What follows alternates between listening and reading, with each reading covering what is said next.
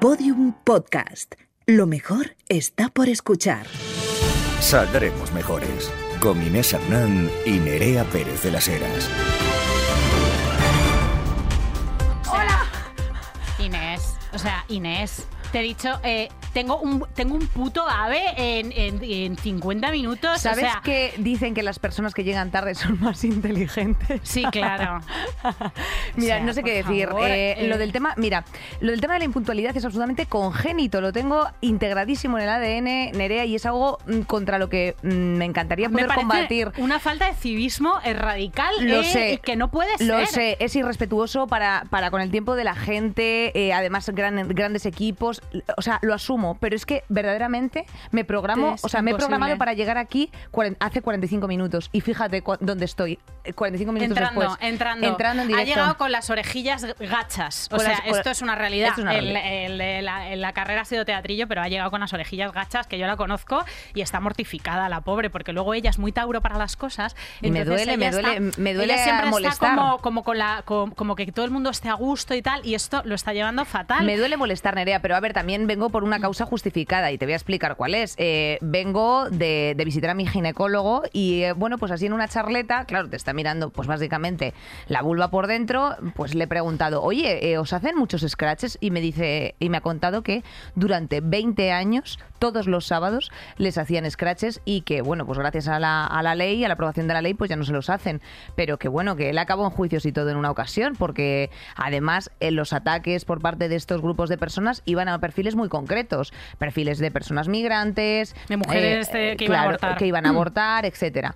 Y, y precisamente esta es una clínica que quiere integrar, pues que tú puedas abortar, como que puedas llevar eh, pues el seguimiento de tu embarazo, como que te miren las varices y que lo hicieron precisamente para desestigmatizar el gueto de lo que eran los centros abortistas en los años 80. Es una clínica a la que va, a la que deriva gente, que se deriva a mujeres de la pública. se derivan a gente de la pública y bueno, pues de por lo visto, según qué clínicas, eh, de dudoso pago por parte de, de estas entidades, porque hay muchos eh, hospitales que lo que tienen que hacer, o sea, lo justifican en ocasiones con el tema de, de la objeción de conciencia, pero hay en otras muchas que es una cuestión económica, porque eh, si lo pagasen a la pública sería más pasta y a, y a estas privadas, pues bueno, pues les retrasan los pagos, no les pagan, bueno, en fin, o sea, todo un jaleo y que bueno, pues eh, esto no es otra cosa sino una reflexión de que gracias a esta ley del aborto eh, recientemente aprobada, pues eh, se permite que las personas puedan circular por la calle con libertad. Entre, entre ellas, entre esas personas, me refiero concretamente a las tías que van a abortar a estos centros. Claro, la cosa es que esta ley eh, penaliza, eh, uno de los artículos que tienes, que pena- por- corrígeme si, si me equivoco, que tú eres la jurista, yo soy la BDT, eh, es, pe- es penalizar a las personas que acosen a las mujeres que vayan a ejercer su derecho libre y gratuito al aborto, que son muchas, la gente que va a rezar a las clínicas, a decirles que no lo hagan, básicamente a acosarlas. Eran, eran. Eran, eran, eran, porque esto ya han desaparecido y nos lo acaba de confirmar un médico que practica abortos, que las leyes feministas sirven para muchas cosas. O sea, aquí lo tenemos. Así que eh, gracias a las que las llevan adelante. Efectivamente, Nerea, pues yo creo que ya sin más dilación, vámonos con nuestro carrusel de notición. Adelante. Saldremos mejores. Carrusel de noticias. Ni una palabra me has dicho de mi oscurecimiento de pelo, hija. Es verdad, te he visto, claro, yo pensaba que era por el bajón- bajoncillo de llegar tarde, pero te he visto un poco morticia y rara. Oye, como que morticia, No, no, hija, estás guapa, estás guapa siempre, Eh, ¿eh, ah, Inés, cállate ya. O sea, estás guapa siempre, eres Verónica Lake, te lo digo No, todos los putos pero días. está, Todos los días. está está oscuro como mi alma o como el alma de los franquistas, de los franquistas que todavía se oponen a la ley de memoria democrática. Eh, de hecho, bueno, pues ya sabéis que el pasado julio en el Congreso de los Diputados entró en vigor esta, esta norma que tiene como objetivo acabar con la memoria franquista en la sociedad española, desde el nombre de calles a títulos nobiliarios. Y uno de los cambios más sonados de esta ley es el cambio del nombre del Valle de los Caídos, que bueno, pues a partir de ahora, Nerea, ya sabes que se va a llamar eh, el Valle de Cuelgamuros. Tampoco es que me guste especialmente, pero eh, bueno, en ningún, eh, o sea, un lugar que, según dice el texto, tiene como norma dar a conocer las circunstancias de su, de su construcción, el momento en el que se hizo y para fortalecer los valores constitucionales y democráticos. Eh, la- el objetivo es que el- eh, los restos mortales de dirigentes del golpe militar de 1936 pues no puedan permanecer enterrados en lugares de acceso público en el que en el que pueda haber exhibición de, de, de neofascistas, enaltecimiento. enaltecimiento, esas manifestaciones y esas reuniones eh, totalmente antidemocráticas que se dan periódicamente en nuestro país, con las que pasamos muchísima vergüenza, que en otros lugares de Europa están completamente prohibidas y no se dan, y, y que aquí son bastante frecuentes, o sea, son, a- son anuales. Yo cada vez que cada vez que escucho alguna movida sobre memoria histórica, me acuerdo de una visita que hice muy jovencita a Riga. A Letonia, ¿Ah, que sí? es, preci- es precioso. Riga es Nunca he estado, preciosísimo. Porque es como un sitio que no, que no se te ocurre ir, pero es, es una ciudad muy bonita. Y ahí tienen un museo de las ocupaciones. Eh, el Museo de las Ocupaciones de Letonia, que es una institución educativa en la que eh, se repasan las... las eh, o sea, tiene como... mm, Letonia fue ocupada primero por la URSS, luego por la Alemania nazi y otra vez por la URSS. Entonces ahí están los muertos contabilizados, sus objetos, reproducciones de los lugares en los que se les y de los gulags, básicamente. O sea, un montón de datos accesibles para que vayan las criaturas, para que vayan los colegios, para que vaya cualquiera que quiera saber sobre la historia de su propio país, que es que os juro que se me saltaban las lágrimas pensando qué lejos está España ¡Qué de esto. Sí, efectivamente. lejos está España de esto. España, que es el segundo país con más fosas comunes después de Camboya. Amiguitas, ¿qué te crees que eres gente civilizada? Impre- impre- impresionante dato. Bueno, pues precisamente lo que quieren hacer con Cuelgamuros es convertirse en un cementerio civil para los republicanos represaliados. De hecho, más de 100 familias siguen a la espera de poder recuperar los restos de sus seres queridos que descansan allí sin autorización. Mira, eh, aprovecho para recomendar una peli chula que está ahora en Prime, que es la de mm, Argentina 1985, que es una es un juicio absolutamente bueno, pues mm, puntero porque precisamente eh, juzgó a todos los dictadores genocidas eh, por crímenes de lesa humanidad eh, que ocurrieron durante la guerra argentina y donde se contaban todas estas historias. Y lo importante que es precisamente hacer juicios públicos, no solamente de carácter mediático, porque eso al final no tiene ninguna trascendencia, ningún valor jurídico, sino sentar a esas personas responsables porque van palmando Nerea. Y eso es uno de los grandes problemas que ha Claro. pasado aquí en España. O sea, aquí eh, hay mogollón de documentales que mira, tío, cómo se me pone la piel de puntos, eh, precisamente de mm, una abuela que, o sea, una abuela, una señora de 95 años que quiere saber dónde está enterrado su padre y sabe perfectamente que está en un sitio, pero ya no se puede poner a excavar porque tiene uno 95 de años, eh, años y dos porque porque la mujer está mayor. Eh, o sea, o sea, porque está prohibido, perdón, ponerte a excavar ahí en medio de la calle. Entonces, claro, la movida está en que hay una parte de esa especie de, de silencio que de hecho nosotras tenemos un programa doc de este asunto De memoria de histórica. memoria histórica que, que claro, que, es, que, que la gente va palmando, se deja sin reclamar y ¡puf! como si hubiese sido así un, un, un, un exhalo en la historia. Y es, y es una cosa mm, eh, tétrica y flagrante. Pero en Las fin. reparaciones son importantísimas para la memoria, no para la memoria histórica, sino La para- colectiva. sino para la salud democrática de los países. Y, y hay otra, tenemos otra noticia que también tiene que ver con, con las reparaciones, y es que la población gitana eh, vive 10 años menos que el resto de la población. Y hoy me ha dicho una amiga gitana, cuando le he dicho, vamos a hablar de esto, me ha dicho, las mujeres gitanas viven 15 menos de media. Esto, este dato es un estudio de la, de la Agencia de Derechos Fundamentales de la Unión Europea eh, que confirma que la, la población gitana vive en una situación de exclusión y discriminación que afecta directamente a su esperanza de vida. O sea, viven una década menos que el resto de la población. ¿Por qué relaciono esto con la memoria histórica? Pues porque... Porque en el siglo XVIII hubo, y esto está completamente fuera de la memoria histórica española, una gran redada eh, contra la población gitana que lo que pretendía era su, su total exterminio y que la mayor parte de la gente pues no la, no la conocen, o sea, no, no sabe que esto la, la llevó a cabo el Marqués de la Ensenada y no sabe que esto se dio, o sea, que hubo campos de concentración para Gitanos, gitanos, por sí. un lado y gitanas por otro. Eh, Silvia Agüero está investigando sobre este tema. Aprovecho este momento para eh, hacer un llamamiento a las mejorcitas. Si alguna sois o conocéis a historiadora, historiador sobre la historia eh, española del siglo XVIII que está especializada en población gitana, que nos dé un toquecillo, que nos tire un DM, porque anda Silvia eh, buscando gente para determinado proyecto que nos voy a revelar. Bueno, y para recopilar info, que también es importante, porque en muchas ocasiones es que eh, todas estas tesis quedan ahí en el olvido y es importantísimo hacer como ese refresh. Aprovecho también para decir que parte de esa población eh, habitan en muchas ocasiones la, en, en la Cañada Real, por ejemplo, ese espacio eh, donde hemos hablado, o sea, ese espacio del que hemos hablado en alguna ocasión y que ya se cumplen eh, dos años sin luz eh, en esta zona de Madrid, dos años sin luz donde viven 4.000 personas, eh, 1.800 de ellas menores. Y, bueno, pues que se van a volver a enfrentar a un invierno sin suministro eléctrico. Eh, esto te cuento, Nerea. Fíjate qué alegría, ¿verdad? Siempre, siempre Pues con yo buenas noticias, Te siempre vengo con con, un poquito más de. Te vengo con una inyección de energía, de alegría, Joder, de a ver, optimismo. Nerea, porque es que Eh, vamos. El cambio climático. Es que casi que prefiero quedarme en el discurso de que llegaba yo tarde, porque vamos. Mi vida. eh, la- Cambio climático, ¿no? cambio ¿Qué es eso? climático, ¿Qué es eso? Jorge Buxade de Vox. Es en, que es eso, eso es un Europa. invento, eso es un invento. mentira. El cambio climático mata a más de 350.000 personas Anda. Cada año. Eh, Anda. The Lancet, que no es una revista cualquiera, sino un medio bastante autorizado, ha publicado un informe que analiza cada año eh, los, los problemas en la salud que provoca el cambio climático y bueno, que por la exposición al calor y a las altas temperaturas que cada vez eh, van a ser peores, no sé si te acuerdas de este verano que íbamos todas lo que viene siendo cocinándonos por la calle de Joder, Madrid. es que por horno abierto, ¿eh? Íbamos confitándonos con nuestras camisetas de tirantes.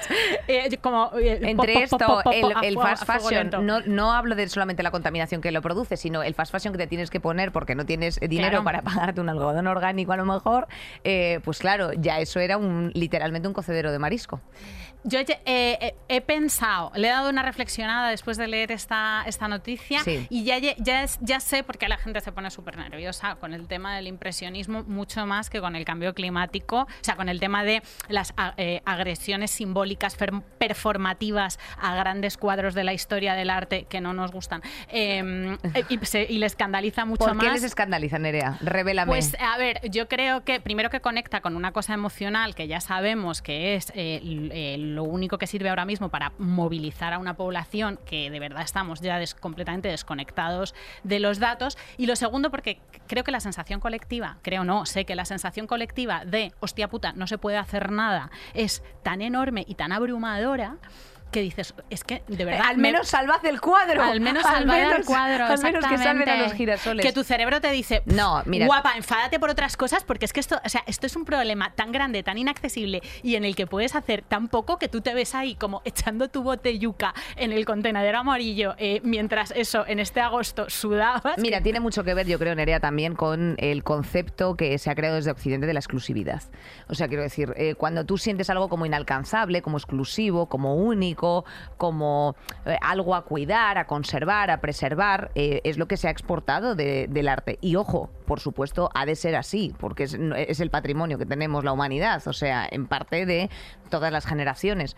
Pero claro, eso nunca en ningún momento se ha hecho un ejercicio porque sea de, así con la tierra, ¿no? O con los recursos que tenemos, o con la distribución correcta de esos recursos, o con preservar otra serie de cosas, porque son impactos que no ves. Claro, o sea, quiero decirte, o sea, tú no sabes si, eh, bueno, pues evidentemente la boina que tenemos en Madrid, que es absolutamente repugnante, cuando tú te acercas, así, cuando entras por la carretera de La Coruña, ya estás bajando San Rafael y dices, anda, en esa, en esa, en esa ¡Guau! nube de gas negro vivo yo. Fíjate qué alegría, ¿eh? Mira, tiene que ser increíble. o sea, en esa pequeña, en esas natillas eh, de caca. o sea, en esas, yo. en esas natillas de hez flotante, efectivamente, eh, mis pobrecitos bronquios están haciendo así. O sea, literalmente los bronquios son, eh, eh, pues, eh, ese niño, ese niño con padres divorciados discutiendo en el coche eh, por la recogida en el parque de atracciones el día de Halloween. Entonces, por favor, o sea, de verdad, impacto de las temperaturas extremas, la contaminación del aire de los hogares eh, hace que, eh, bueno, pues evidentemente tengamos un futuro menos saludable.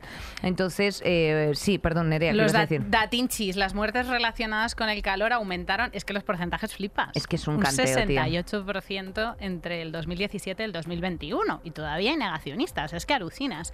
Y mientras que la exposición, en comparación con eh, 2000 y, dos- y 2004, o sea, son, son horquillas de periodos, mientras que la exposición a días de peligro de incendio muy alto o extremadamente alto se incrementó en un 61% en todos los países. eh, entre el Sí, periodo de 2000, de- entre, o sea, 20 entre años. principios de 2000 entre 20 años, entre 2000 y 2020. Eh, bueno. que son estos 20, estos 20 años que hemos, hemos pisado el freno de puta madre de, de cargarnos el...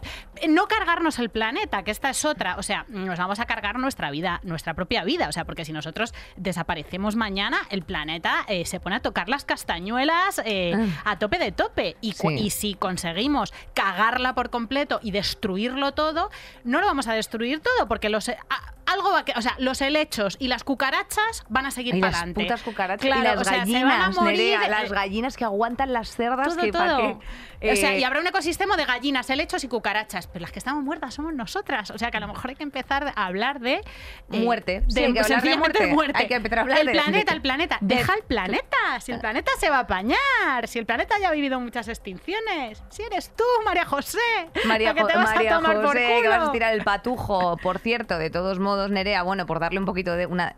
Sí, un, cariz de esperanza a todo esto, es que el empleo en las energías renovables ha superado al empleo directo en la industria de extracción de combustibles fósiles eh, por primera vez, con lo cual, bueno, pues evidentemente se está trabajando, estamos trabajando en ello, pero sí que es cierto que hay cosas que no se entienden, ¿no? O sea, las energías verdes que se están recolectando a través de los paneles solares en no sé dónde de Extremadura, es como que esa energía verde se está exportando en vez de quedarse aquí. O sea, está, está siendo como cosas raras. Este dato lo lanzo porque lo he escuchado en un lugar, tampoco sé la fuente y tampoco sé si es verdad, pero me llamó bastante la atención.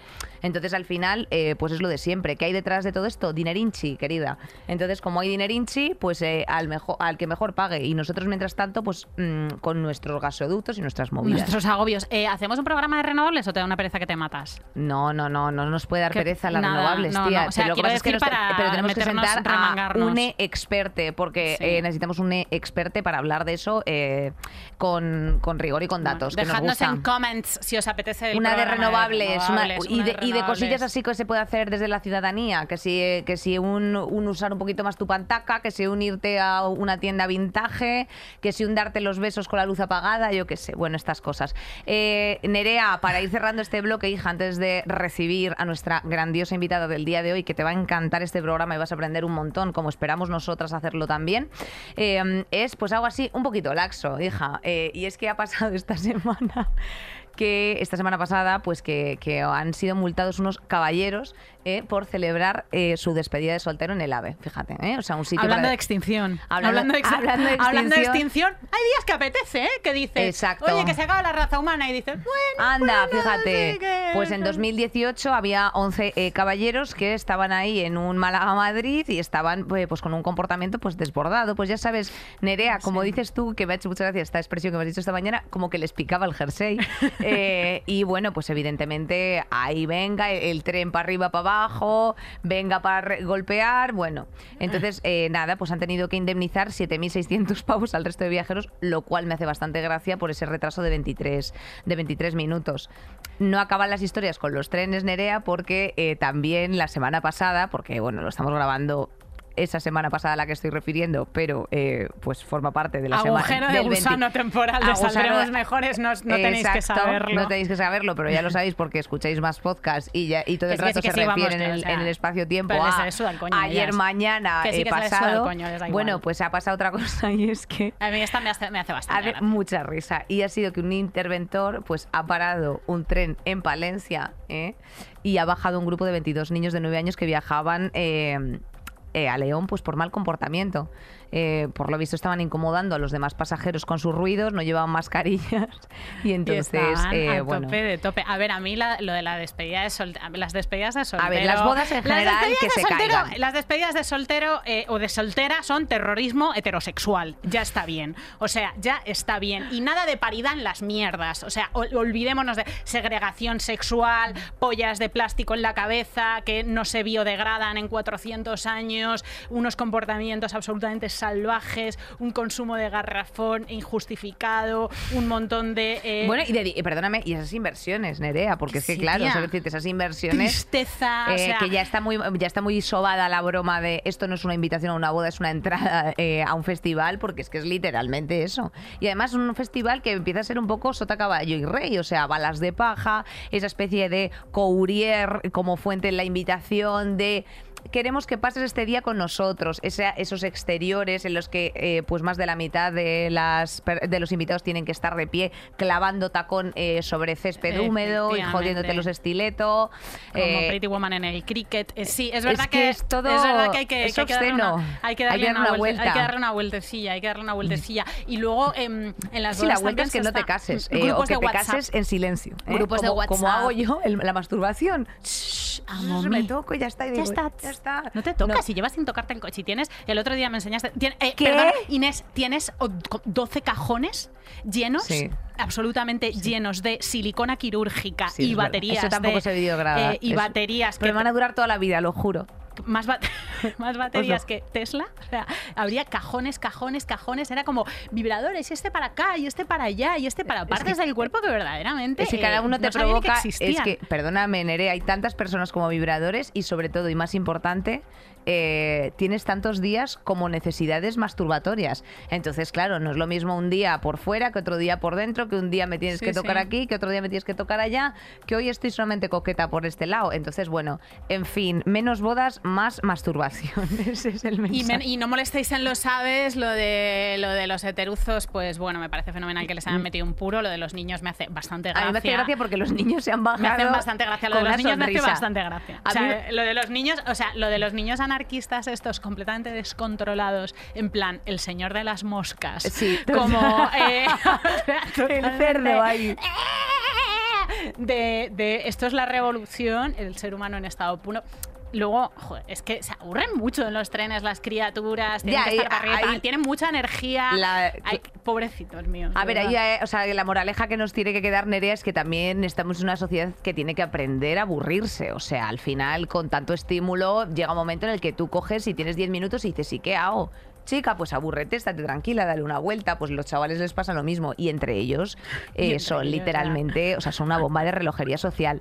Eh, me hace gracia porque no me han tocado al lado. Evidentemente, si me tocan al lado, yo qué sé. Pero bueno, de ahí a que el interventor les suelte en Palencia, me parece bastante. Bastante, demasiado A, a ver, es, es, es ya, pues eso, es de persona que no puede más. O sea, como Claro. cuando el otro día me monté en un transporte, tía, y me dice, y la mascarilla te la pones. Y me lo dijo así. Y yo dije, dije, o sea, dije, mira, me la va a poner, por pero por favor, favor, por favor. bájele. O sea, No bájele me- un poco porque es que yo qué sé. agreda. En fin, Nerea, ¿te parece que vayamos ya con el tema del día, querida? Sí, porque tenemos bastante plancha. Vamos con el Vamos tema del allá. día. Saldremos mejores. Pues sí, Nerea, y es que precisamente ante las declaraciones de Ricardo Ferrís, el comisario del Distrito Centro de Valencia, en un acto de Vox que decía que todos los que llegan con pateras son delincuentes, que inmigración ilegal es igual a delincuencia. Y sobre todo ante, mm, pues por ejemplo, la pasada semana un examen para conseguir la nacionalidad española eh, que fue interrumpido por unos agentes de policía para solicitar la identificación de los participantes, pues no hemos podido eh, hacer otra cosa que no sea levantar, como siempre, la mano, igual que lo hacen desde pues otras entidades como SOS Racismo, que siempre cuestionan la hipervigilancia sobre las personas extranjeras y, y, bueno, pues, mm, eh, pues lo comparan con otros tipos de pruebas en los que no se hacen este tipo de acciones. Eh, hemos eh, aprovechado este momento para algo que a mí me hacía especial ilusión y que ya hemos tenido una brevísima participación en, en el momento en el que, bueno, pues estamos ahora con toda la agitación de, de Irak, eh, con la mujer asesinada por parte eh, del gobierno de Irak, eh, de la policía, policía. efectivamente. Y bueno, pues todas estas cuestiones que nos ayudó mucho a resolver eh, para precisamente hablar de islamofobia. Para hablar de, isla- de islamofobia, de racismo institucional y de racismo dentro de la sociedad civil, para desmontar prejuicios, para hablar de feminismos, feminismos interseccionales, tenemos hoy con nosotras a Chaima Bujarsa. Muchísimas gracias. Brava, Hola. hija. ¿Cómo estás, Chaima? ¿Qué tal ido el Pues viaje? súper, súper, súper bien. Muchísimas gracias por tenerme aquí, por ceder el espacio a mujeres racializadas, de verdad. Chaima es filóloga licenciada en estudios árabes e islámicos, especializada en feminismos islámicos, decoloniales y, y diversidad cultural y también es coordinadora del medio de comunicación Afrocolectiva. Para quienes nos estéis escuchando ahora en las múltiples plataformas que estamos, eh, os, cuento que eh, Chaima en este momento lleva un hijab eh, y es feminista y musulmana. Y ahora habrá gente que le esté estallando la cabeza porque piensa que estas realidades son incompatibles. Claro, oxímoron, ¿no? Oxímoron, impossible. cuéntanos por qué tal cosa es una ridiculez. Pues primero me gustaría empezar con que la palabra hijab tiene como una connotación negativa y es tramposa, ¿no? Para el patriarcado y también para el feminismo. Por eso estamos como dentro de ese debate de oxímoron, de compatibilidad y no compatibilidad. La palabra hijab significa literalmente separar o esconder o eh, em, eh, no alejar, invisibilizar a la mujer o cualquier cosa. La palabra en árabe, hajaba, es separar. Entonces esa palabra no existe en, Islam, no existe en el Corán, no existe en, en las fuentes islámicas. Por eso esa palabra en sí es patriarcal. Por eso es mejor hablar de pañuelo Absolutamente, pues ya, está, ya, lo, sabéis. Eh, esa mujer lleva pañuelo. así de sencillo. Eh, bueno, con unos antecedentes un poco curiosos que tenemos aquí precisamente en España y, eh, o sea, respecto de nuestra relación con, con la herencia islámica. No sé si podemos hacer un pequeño contexto de qué es lo que está ocurriendo ahora para que tengamos efectivamente este racismo, esta islamofobia tan institucionalizada precisamente en, nuestras administraciones, en nuestra operativa diaria. Pues mira, esto tiene que ver con un sistema que ejerce, no es cuestiones separadas, sino todo está englobado en un sistema que llama Ramón Grosfogoel el sistema mundo moderno, colonial, eh, blanco, eh, capitalista, extrema, eh, em, extremista, militar, occidentalocéntrico y cristianocéntrico. Eso es importante la última, porque este sistema lleva operando desde 1492, no es algo nuevo, y la islamofobia lleva ejerciendo desde ese momento, porque cuando ¿no? Cuando se levantó la modernidad occidental, eso tuvo consecuencias. Y las consecuencias que tuvo son genocidios, genocidios de cuatro poblaciones. Hablamos de los moriscos aquí mismo, en la península. Hablamos de la población afro, la población africana, hablamos de la población latinoamericana de Abloyala y hablamos de, la, de las brujas aquí. Entonces es importante tener esa concepción amplia del sistema mundo moderno y entender esa islamofobia de dónde viene. No viene del 11, 11 de septiembre, no, eh, tiene antecedentes bastante históricas.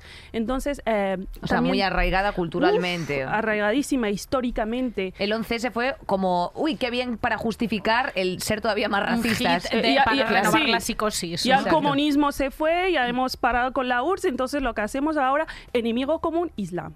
Eh, Islam es la fuente de todo mal en este mundo. Entonces, em, no es crear esa psicosis alrededor del Islam y también desde eh, Occidente o desde la península en sí tenemos una fobia con el Islam, con ese pasado de, no de con los moriscos y con el andaluz. Nos renegamos a nuestra historia andalusí y nos renegamos a una herencia islámica autóctona siempre se habla de que los árabes vinieron, no fueron árabes, fueron eh, ¿no? de Norte África, autóctonos, amazigh, bereber, no fueron árabes. Los árabes fueron mayor, una minoría de élite, etcétera, que vinieron a acompañar, pero en su mayoría fueron eh, ¿no? bereber y también autóctonos. ¿Cómo es posible que hablemos de un pasado árabe y no los hacemos propios si esa gente lleva aquí ocho siglos?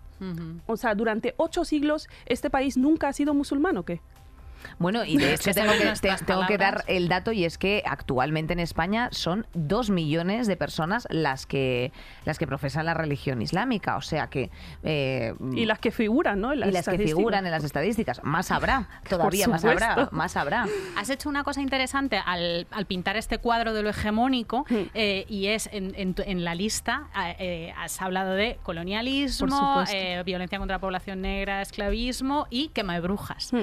que es lo que hace eh, también Federici, ¿no? El juntar eh, patriarcado con colonialismo como eh, mm, opresiones absolutamente inseparables y juntas.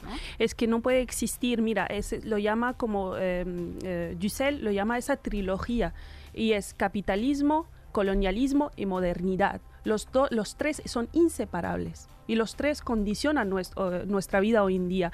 Y tenemos hoy en día una consecuencia de ese colonialismo que es la colonialidad. Ya no hablamos de colonialismo que es el hecho histórico, sino que la secuela de ese hecho histórico que es la colonialidad que ejerce en nuestras fronteras, que ejerce en nuestra vida y ejerce en el medio ambiente. Es decir, esa colonialidad está afectando absolutamente no solamente seres humanos, sino la tierra en sí, ¿no? Y lo estamos viendo con los, eh, ¿no? con los cambios climáticos, etcétera. Y, y bueno, y para concretar un poco más, precisamente esa colonialidad se traspasa a unas leyes. Por supuesto. Eh, hablemos de las leyes de extranjería que tenemos aquí en España. ¿En qué situación se encuentran para las personas migrantes? Mira, las personas migrantes hoy en día se encuentran en una segregación absoluta. Ayer asistí a una formación sobre eh, ¿no? la, for- la reforma de la ley de extranjería y hablaban de ar- arraigo por formación.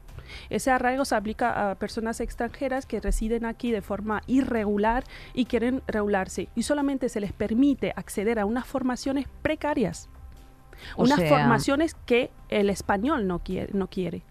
Y también teniendo en cuenta que yo soy una persona que sufre por esa ley de extranjería porque no puedo acceder a una oposición a pesar de tener un máster y una carrera y unas, eh, un esfuerzo brutal para conseguirlo, no puedo acceder a una oposición que me permita eh, ostentar eh, pues, espacios de poder y espacios de, ¿no? de, de enunciación, de educación, etcétera, etcétera. Entonces, esa ley de extranjería como, también es patriarcal, por supuesto, porque yo soy una mujer y esa mm, ejerce directamente en contra de mi cuerpo, en contra de mi futuro, literalmente. Y luego decimos que las mujeres extranjeras son eternas mantenidas. Pues ustedes los mantienen, o sea, ustedes lo re- reliegan a ese espacio de, de ser mantenidas, porque por un lado eh, su su estatus es la de reagrupada y no puedes eh, como renovar tus papeles si no está tu marido, o sea, partiendo de ahí, es que no te da esa autonomía de ser una mujer migrante. Por otro lado, te niega el acceso a una oposición a una beca de doctorado que la que estoy hoy en día sufriendo. Entonces, pues, ¿qué te voy a decir? La de extranjería es racista, es patriarcal, es sexista, eh, pa- es, es imperialista, eh, capitalista. Y es una ¿Qué te- puta mierda. Es una Es puta mierda. Es que va a ver si yo Y lo, lo voy a además es, es- es útil, es útil, como lo, lo comentábamos el otro día, eh, para útil entre comillas, claro, útil para el mal. O sea, eh, tiene. eh, tiene una, una- genera una bolsa de población, que son esos dos años de irregularidad obligada Hmm. eh, antes de que tú empieces a poder pedirte la tarjeta de residencia, esos años de, de irregularidad obligada que hacen que haya una, esta población migrante completamente vulnerable y, y predispuesta a coger los trabajos más precarios y esa, y esa población son en gran parte eh, todas esas mujeres trabajando en situación irregular que si de, yo lo- de verdad lo digo mucho, pero eh, si de un día para otro desapareciesen de los invernaderos, Hmm. los cuidados, eh, la limpieza, los peores curros que no quiere nadie, de un día para otro, o sea, realmente formaran Cae una huelga España. y dijeran hasta aquí, Por supuesto. cae España. Cae el sistema, Cae el sistema. absolutamente. Mira, ha- hablamos de explotación, ¿no? De lo último es lo de sí. Shane, ¿no? ¿Por qué no estamos hablando de o cuestionando esa fresa que tú te comes? ¿Qué hay detrás de esa fresa? ¿Qué sufrimientos están en su mayoría trabajando jornaleras mujeres? Es completamente patriarcal. ¿Por qué las feministas no están hablando de esto? ¿Por qué no estás hablando de las violaciones por parte de blancos que literalmente huyen de la condena? Yo lo hemos visto últimamente en lo que pasó con una mujer jornalera en Murcia, donde fue violada, fue pegada, fue mm, mm, todo lo que tú quieras y el tipo le dan una formación de reeducación sexual, por favor. Porque ella es una ciudadana absolutamente de segunda. Y se lo ha dicho el tipo, le ha dicho tú, eh, si dices algo, te echo del trabajo tú y tus paisanos. O sea, es, es una situación de chantaje tan brutal. Por O sea, supuesto. hay que darse una vuelta de verdad por Hmm. Huelva, por Almería, por esos invernaderos, por Hmm. cómo vive esa gente alrededor de los invernaderos.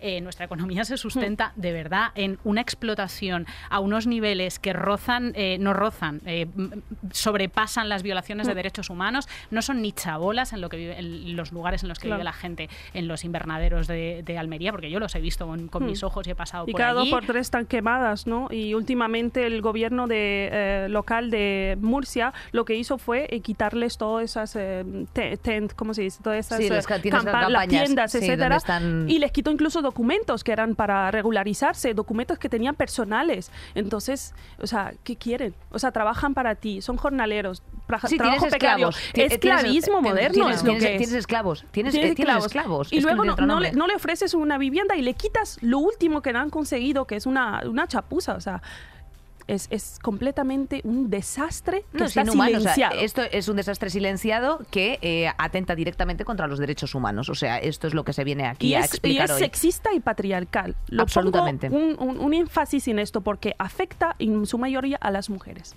Eh, añado a todo lo que estás comentando, Chaima, que bueno, eh, es que claro, nos encantaría también entrar en el, mm, o sea, en el mundo CIES mm, para los menores, pero claro, es que esto es muy amplio porque efectivamente mm, en materia de extranjería hay un mogollón de cosas que también, eh, pues para que tengamos una reflexión, puede afectar, por supuesto, a la hora de sencillamente alquilar una vivienda, eh, porque evidentemente, pues a lo mejor no tienes un contrato que te permita después el acceso. Y para no y para no dejarnos eh, uno de los temas que yo creo que es importante que, que, aprovechando que estás aquí Chaima es el tema del feminismo. O sea mm, Tú decías cuando hablábamos para preparar este programa que la islamofobia afectaba principalmente a las mujeres. Eh, ¿cómo, cómo las vemos desde aquí? Mira, eso lo dice muchísimos eh, reportajes, mu- muchísimos informes eh, sobre el observatorio, por ejemplo, de islamofobia, donde el 80% de los ataques afectan principalmente a mujeres, o sea, atraviesan nuestros cuerpos. Incluso Sirina Delby habla de un islamofobia como un dispositivo de poder colonial, es decir, tiene como, eh, no es generalizada en tres formas. ¿Quién la, general- la genera? Ese sistema mundo moderno colonial. ¿A quién va dirigida? A la mujer musulmana con hijab. La mujer musulmana con hijab o se ha vuelto un básicamente, dispositivo. quite- quítese usted el velo si está en Francia. Exactamente, pero eso no tiene que no es algo de ahora mismo, no, eso tiene una historia colonial. Argelia, Argelia fue invadida, fue eh, se- eh, colonizada para liberar a las mujeres y para civilizar a las mujeres. Incluso tuvieron como unos encuentros en una sala donde hacían una fiesta de desvelamiento de las mujeres, donde veías mujeres blancas quitándole el velo a las mujeres. Incluso se ha sexualizado al velo y a las mujeres eh, argelinas que llevan velo. Incluso se vendieron pósters en España donde ponen el velo pero le quitan la parte del pecho está descubierta. O sea, se ha vuelto como esa doble, ¿no? Esa doble visión de la mujer musulmana hipersexualizada, pero también eterna sumisa del patriarcado islámico. Entonces, las mujeres musulmanas la vemos como absoluta pasiva sin poder para sin poder eh, luchar contra el patriarcado y tenemos que salvar tenemos que educar tenemos que darle herramientas por supuesto herramientas que son eh, no Eh, etnocéntricas que son sesgadas herramientas que son basadas en un sistema moderno colonial otra vez no entonces lo que hacemos es volver a ponerla en esa rueda del colonialismo una y otra vez poniéndole no vías de liberación que no son adecuadas para las mujeres musulmanas que entender que las mujeres musulmanas le atraviesa varios tipos de opresiones, no solamente el patriarcado. Tenemos, eh, no hablamos de un poder heterárquico, ¿no? De sistemas heterárquicos. No hay jerarquía entre los sistemas de opresión. A mí me puede afectar al mismo tiempo Exacto. islamofobia, racismo, Racismo, eh, eh, patriarcado, exacto. sexismo, incluso al ser migrante, pues, un racismo absoluto, brutal, incluso institucional, no solamente a nivel interpersonal. Entonces, eh, podemos, tenemos que revisar eh, qué es mujer, qué entendemos por mujer y qué entendemos por la liberación femenina. Las mujeres negras ya hablaron de eso largo y tendido, Angela Davis, etcétera, etcétera. Eh, hablaron de que pues, el movimiento feminista empezó como un movimiento racista, patriarcal, Ay, cómo nos cuesta acordarnos de esto, amiguita. Nos cuesta el Ay, sufragismo, ay, ¿no? Pero es ¿Eh? así. hemos bloqueado la entrada a las mujeres Claro, negras como mujeres fue. blancas. Y está ocurriendo exactamente lo mismo con las mujeres musulmanas desde los años 90. Las mujeres musulmanas están planteando un plan de liberación y de emancipación propio desde los contextos y le estamos diciendo, no querida, no estás bienvenida. Eh, precisamente, ¿qué luchas activas tenemos ahora mismo desde el feminismo islámico en España? Eh, me gustaría decir que no hay un feminismo islámico, sino feminismos, Feminismos. islámicos. Eso por un lado. También tenemos unos feminismos que, que, que se nutren por la lucha decolonial o descolonial de las mujeres de Abya. Tenemos unos movimientos bastante heterogéneos que parten desde diferentes contextos, incluso en una misma región podemos encontrar tres, cuatro tipos de feminismos que Correcto. cada una tiene su corriente, ¿no? Entonces estamos hablando de un movimiento de descolonización, un movimiento de emancipación propia de las mujeres, en donde no solamente las mujeres son protagonistas, sino también hombres. Porque hay que entender que las luchas de las mujeres del sur no solamente la atraviesa el patriarcado, tenemos un montón de luchas encima. A veces soy más musulmana que mujer. Claro. Ujú. Y La sociedad claro. me ve más Mm. musulmana que mujer, entonces a veces no sufro, o sea, la 80% del tiempo no sufro un patriarcado, lo que sufro es un racismo, una islamofobia, ¿no? Un- que condiciona además tu futuro, ¿no? Yo creo que eh, voy a aprovechar precisamente porque estamos todo el rato hablando de islamofobia. No sé si nos la puedes definir. La islamofobia es una, un racismo, un tipo de racismo, por supuesto, eh, porque el racismo no solamente afecta a las personas negras, porque el discurso racista y colonial va evolucionando por tiempo según el contexto y según la época. Entonces, desde eh, los últimos, eh, desde 1492 estamos hablando de una islamofobia, que es la criminalización, que es la, la, ¿no? la, mm, un racismo sistemático, eh, estructural hacia las personas musulmanas. Y vuelvo a decir, afecta en mayor medida a las mujeres. Eh, Chaima, la mayor, o sea, a, a muchas de las personas que nos está escuchando, que nos están escuchando, eh, mm, probablemente ne- necesiten un rato de reflexión ya solamente para eh, escuchar la palabra- las palabras feminismos Mm. eh, en plural, porque el feminismo, o sea, los feminismos están atravesados de muchas realidades. No es un uno grande y libre, amigas. Eso del feminismo uno grande y libre hay que revisárselo un poco porque porque porque no funciona así exactamente. Pero claro, les llegan a la opinión pública noticias terribles sobre Afganistán, Egipto, Kuwait y Arabia Saudí sobre las violaciones de los derechos de las mujeres. Entonces, la primera reacción siempre es eh, re- o sea, relacionar mm, inmediatamente eh, Islam. eh, Y Afganistán. y- y- eh, sí. claro, y Afganistán también, o sea, es Islam y, Y patriarcado. exacto, Sí, y, y- y- y y- falta de derechos de las mujeres En y Afganistán. incompatibilidad absoluta con incompatibil- incompatibilidad absoluta con eh, ideales, proyecto social feminista. Mm. Eh, claro.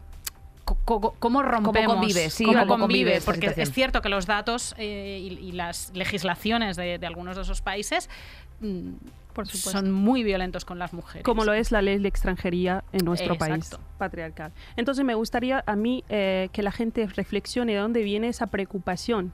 Esa preocupación es genuina, esa preocupación, ¿por qué solamente en esos países? ¿Por qué nuestra pre- preocupación solamente va sesgada, no? Eh, cuando hablamos de Islam, ¿de qué Islam estamos hablando? Primero de todo, ¿no? Sí, Hay estás, que hacer una traducción. Estás refiriéndote efectivamente a lo mejor a- al, al Islam sesgado del yihadismo. Por supuesto, porque es el único Islam que conocemos aquí. El Islam no es una religión, partiendo de aquí. El. Islam unos modos de vida, una espiritualidad. eh, eh, desde aquí siempre hablamos de que, Adelvi habla de que se ha colonizado la espiritualidad. Antes de la colonización, por ejemplo, de Argelia, de Marruecos, de Turquía, hablamos de Irán también, no hubo una institucionalización del patriarcado. Y con la colonización se ha institucionalizado el patriarcado, porque a pesar de que hubo un patriarcado local, lo que se hizo es elevarlo a nivel institucional y fiscalizar los cuerpos de las mujeres. Por ejemplo, en Irán, que me gusta siempre citarla, que es lo más, eh, pro- eh, no, Eh, lo que más vemos hoy en día. En Irán, eh, os he contado que antes de, de esa revolución de los años 70, en los años 30, hubo un, eh, se prohibió a las mujeres llevar el hijab porque había que eh, asimilarse a la modernidad y la modernidad era occidental, por supuesto, como lo es desde mucho tiempo. Entonces se prohibió el velo. Esas fotos de Se mujeres con minifalda eh, que nos parecen como, ¡ay, qué bien estaban! Es como, estaban. mírate lo que estaba hecha, nena. Exactamente, estamos contextualizando. O sea, es que sacamos todo de contexto y lo vemos con nuestra mirada se- sesgada y lo presentamos al público. Ala, el Islam fue lo que, ¿no? lo que cautivó a las mujeres y lo que eh, fiscalizó los cuerpos de las mujeres. Y no es así. Antes de eso iba- era un imperialismo que fiscalizó a las mujeres, un colonialismo que ejerció poder colonial sobre las mujeres. Antes de los años 30 no, no, era ninguna, no había ninguna ley que ejercía sobre los cuerpos de las mujeres. Había un patriarcado, pero aquí estamos hablando de leyes, de un patriarcado institucional que sí lo hizo el, el- ¿no? el sistema colonial, lo hizo en Argelia, lo hizo en Irán, lo hizo en Afganistán, etcétera, etcétera. Entonces debemos incluso eh, eh, analizar ese patriarcado. ¿Qué eh, eh, trayectoria tuvo ese patriarcado? ¿no? Y ahí vamos a ver quiénes son los culpables. No es solamente el Islam interpretado por una minoría de élite que eh, instrumentalizó la religión, sino que tiene un, un sesgo también colonial. ¿no? En este sentido, ¿cómo impacta precisamente la- el ascenso de la extrema derecha en Europa? O sea, eh, provoca una mayor, o sea, a, las personas, eh, bueno, pues la- las personas musulmanas, las personas eh, que ahora mismo ya sufren una islamofobia, ¿esto se está acrecentando? Mira, la, isla- la, la derecha es como un altavoz de la sociedad, ¿no? Hablamos de que eh, están usando miedos o incluso eh, fun- fundan un miedo para dar una solución y siempre la solución es eh, el otro es el malo, el Islam es el malo, tenemos que El deshacernos del Islam, el MENA, etcétera. Los extranjeros son los van a violar a todas las mujeres. Ese es el discurso que hay. Entonces, una criminalización sistemática absolutamente todo un grupo heterogéneo que lo que hacemos es homogeneizarlo y rechazarlo por completo. La extrema derecha está ganando votos, etcétera, a base de criminalizar sobre todo al Islam. Lo vemos con Trump, lo estamos viendo Vox repitiendo exactamente la misma eh, agenda de, de Trump. O sea, Sí. lo que hizo es un plagio. no tiene Ni ni, siquiera son originales. No siquiera son original, hombre. O sea, que encima son aburridas. Bueno, a ver, te tengo que decir que ese momento en el que estaban vestidos con ter- de tercios de Flandes, hombre, Hombre, es que, el- el- como dice Nerea, es que ya no podemos ni hacer ni el chiste, es que nos lo están quitando sí, de sí, las sí, manos. este es un fin de historia hegeliano. Los, los disfraces esos es como, es que ya no hay nada más allá. O sea, es, es el non plus ultra. O sea, aquí se acabó. Y, a- Total. y ahora yo creo, Nerea, que, o sea, pe- perdón, ¿eh? que quería, yo no sé si eh, precisamente son un poco constructivas, ¿no? De, o sea, nos has soltado aquí un chorro de información que ahora la gente está diciendo en su casa en plan Ay, de, Dios eh, mío, soy, soy, eh, soy el puto horror, soy el kraken, soy el cancerbero. Eh, aparte de, por supuesto, eh, eh, ayudar en, pues visibilizando en espacios, compartiendo contenido para, para simplemente eh, aprender qué es lo que podemos hacer desde un plano educativo, eh, qué es lo que podemos hacer las mejorcitas de, de a pie para entender, mm, bueno, pues más esta realidad, no cuestionarla y para integrarla eh, en nuestra en nuestra vida. ¿Qué se puede hacer? Mira, empezando con informarse, eh, educarse, eh, escuchar, citar a las mujeres racializadas musulmanas, empezando a cederle los espacios, eh, darle espacios no voz, porque voz tenemos y de sobra, no puedes imaginar, o sea, tenemos muchísimo voz, muchísimo que contar y muchísimas maneras de emanciparnos propias a nosotras, no paternizar, eh, no, no ejercer una violencia em, no patriarcal, porque por ejemplo Angela Davis decía que el hombre negro y la mujer blanca pueden tener una, esa doble posición, pueden ejercer de, de opresoras y también ser víctimas al mismo tiempo. La mujer blanca lo hace, es víctima del patriarcado, pero ejerce un racismo. Y el hombre blanco es víctima de un racismo, pero ejerce un patriarcado. Entonces debemos pensar, si estas dos personas siempre van a estar liderando movimientos sociales, nunca vamos a tener una emancipación real. Y no existe solamente, siempre lo digo, la mujer no le atraviesa solamente el patriarcado. Pensemos en quién citamos en nuestras, eh, ¿no? en nuestras eh, posts, en nuestros eh, trabajos académicos, etcétera, etcétera. Tenemos que hacer un desenganche epistemológico de la academia, pensar en cómo se construyó la academia. La academia tiene un sesgo eurocéntrico. Absolutamente toda la, la construcción de la academia es eurocéntrica. Entonces, si no tenemos conocimientos Sí, que encima las personas que queréis homologar vuestros títulos bueno, o que queréis acceder a ciertos eh, Claro. eh, bueno pues espacios que tengan que ver con la docencia para precisamente pues complementar o ampliar Educar. estas, educar efectivamente. Un bloqueo. Y, y- y hay un bloqueo, pues, Por supuesto. Yo cuando vine aquí, eh, yo ya tenía, estaba en, do- en el segundo año de ingeniería eléctrica en Marruecos, en una mm, mm, escuela privada eh, pública que es difícil de acceder, tenía una excelente nota y cuando vine aquí quería continuar los estudios como hacen todos los blancos del norte global. Yo pensaba que era fácil, ¿no? Estando en esa, ¿no? en esa escuela. Cuando vengo aquí, voy a la universidad, mira, aquí está mi, mi legado, ¿no? Me dice, ah, ah, usted a volver a hacer selectividad. Claro. Ujú. A volver a hacer selectividad. Entonces volví a hacer selectividad, hice una carrera máster, pero estamos otra vez en la vuelta. Usted no puede acceder a una eh, oposición para ejercer de funcionaria ni de profesora. Entonces otra vez estamos en esa vuelta. Pensemos en nuestra ley racista. ¿Por qué las mujeres son mantenidas, mujeres migrantes son mantenidas por sus hombres? ¿Es que ella es una sumisa que quiere ser sumisa o es que el Estado le relega a esa posición de sumisa Apar- y mantenida? Aparte que la única forma de materializar estas, eh, estas situaciones en muchas ocasiones es ponerlo en manos de o sea, e- en manos de un juzgado. Y claro, ¿y cómo lo vas a poner en manos de un juzgado Ser si tú juzgado. tienes, eh, si, si no tienes, efectivamente, si uno no tienes juzgado Mucha o, o suerte, dos, guapa. no tienes una situación administrativa eh, regular, Regular. Hmm. y está pendiente de un hilo. Bueno, Obviamente, de las mujeres que no tienen pasa- papeles ni hablamos, ni hablamos porque no Es que son muchas. ya ahí, ¿sabes ese meme lo de último, uno sobre superficie, uno ahí, ellas están ya muertas abajo, ¿no? Eh, es, es terrible. Y muchas de las personitas que se han eh, saneado las puntas. por- Ay, Dios mío, no, Nerea, Me da- íbamos a eso. No, eh, me da, mira, se me ha puesto, me da sudor frío. ¿No te las saneaste hecho- tú? no te- eh, sanéate las puntas por Irán. No, el Aquello flequillo. fue, El o cortarte el el flequillo flequillo. por Irán. Eh, pensa- pensad, por favor, en las mujeres de en las jornaleras de Huelva antes, en las que están los invernaderos de Murcia, Almería. Cuidado, cuidado, de verdad, con los gestos simbólicos cutres. ¿Qué te Sí. parece esto que tienes que decir? Es cutre, ¿verdad? Es cutre. Bochornoso, me parece horrible. adjetivos que me encantan. Porque es que además te arrancas con los adjetivos, Chema. Bochornoso, horrible, Racista. abyecto, racista, colonialista, abyecto. Paternalista. eh, sinvergüenza.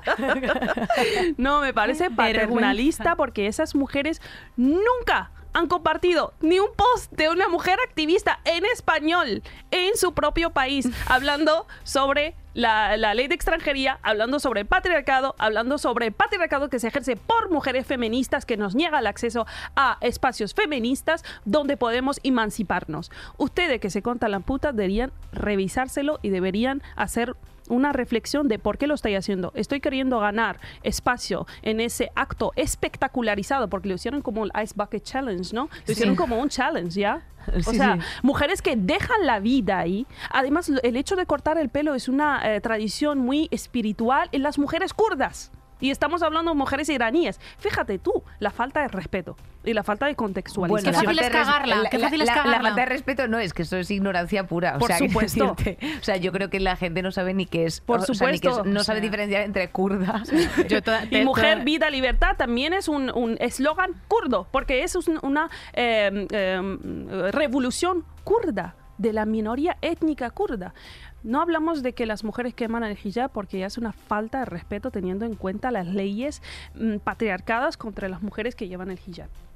Has dicho, yo creo que una frase, una frase que es clave, que es eh, cuando se nos niegan los espacios eh, por parte de, de algunas feministas. ¿Qué es lo que ocurre? ¿Cuál es el choque frontal? Eh, choque frontal es que no puede ser feminista y llevar el hijab, no puede ser feminista y musulmana. Lo que si quieres ser feminista tiene que ser como nosotras. Tiene que Laica. ser moderna, laica, eh, cagar en los muertos de los hombres siempre. Sí. Y resulta que el hombre no es mi único enemigo, mi, mi Ujú. enemigo también es un sistema, también puede ser una mujer, ¿no? Que es parte de ese sistema.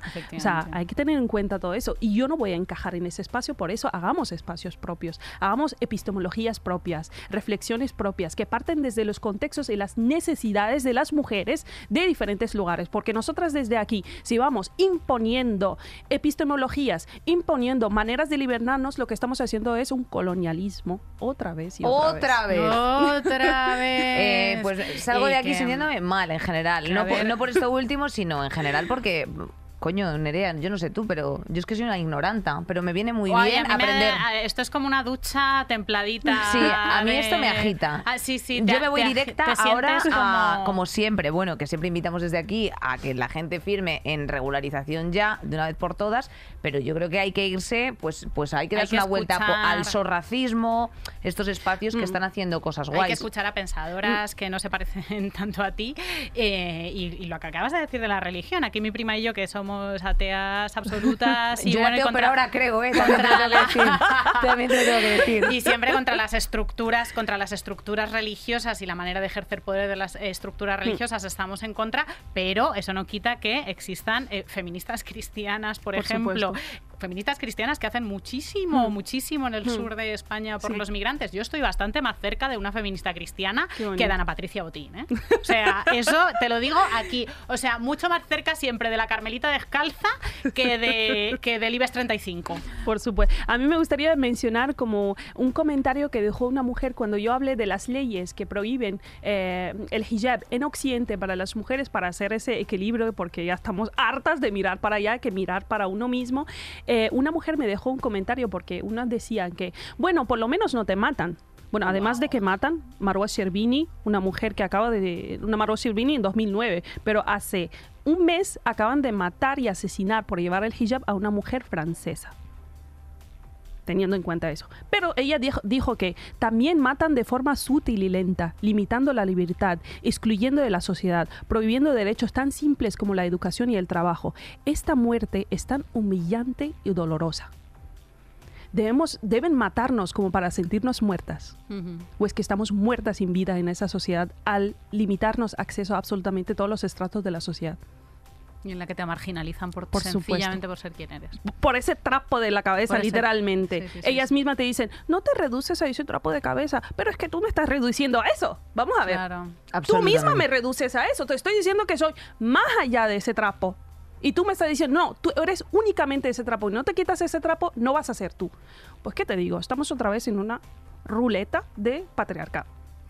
Pues hija, eres una mujer inteligentísima. Inteligentísima, no- ni una cola, eh, o sea, ni, ni una coma le ha una- faltado. eh, como- eres una eres una metralleta, tía. A mí me lo, yo he disfrutado un montón, la Yo verdad. también. Y desde aquí también quiero aprovechar eh, a enviar un saludo a Ismael El eh, que es una persona muy jovencita, que es integrante del colectivo Exmenas, que cruzó la frontera Ah, sí. siendo adolescente y que después, pues los siguientes años los, los pasó en, en- en siete centros de acogida. Le tuve yo en un programa de Place, estuvo conmigo en un programa de Place y después eh, de pasar mogollón de racismo eh, institucional, eh, a día de hoy está trabajando como mediador social y es muy, cons- muy consciente precisamente de la desprotección que sufren estos niños en los centros de acogida, en los CIES, eh, precisamente criminalizados por medios de comunicación y partidos políticos. Entonces, bueno, pues a este niño que es, insisto, especialmente joven, tiene 22 o 23 años, Wow. también le quiero aprovechar y mandar un saludo porque estos, estas personas son las que cambian la sociedad, precisamente eh, desde la educación, desde la integración, desde los colectivos, desde esos racismo, desde la- lo que haces tú en tus redes a través de Afrocolectiva, eh, es, es lo que para mí es el germen. Y esto es, eh, y esto es lo que, lo que hay a día de hoy. Y por supuesto las manifestaciones para decir en mi nombre, ¿no? Como decía Claro. Eduard Said ahí en la, en la en, justo en la franjita de Gaza.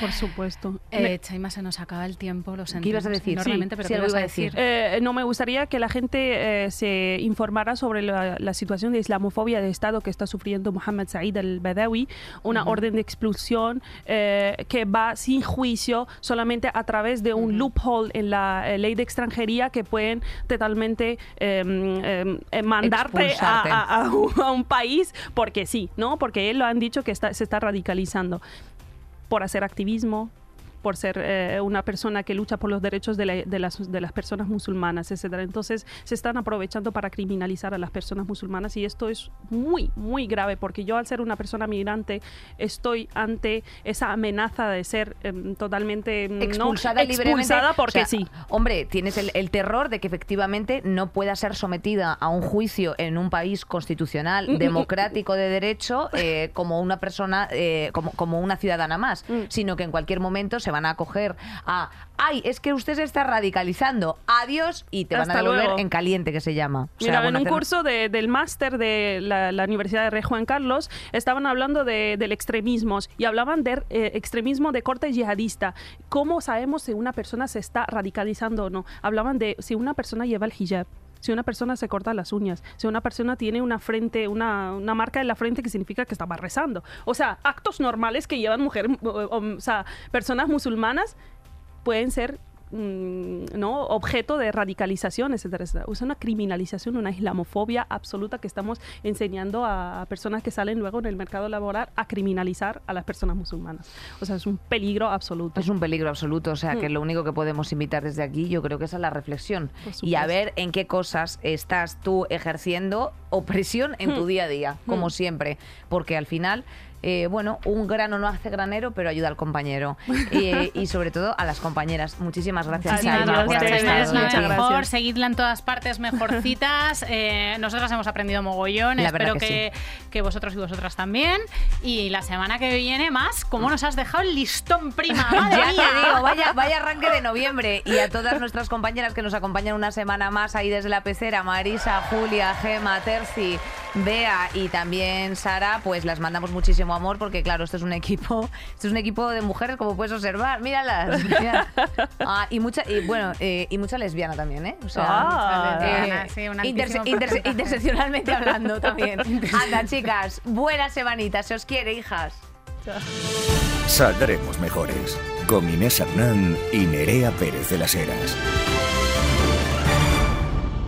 Todos los episodios y contenidos adicionales en podiumpodcast.com y en nuestra aplicación disponible para dispositivos iOS y Android.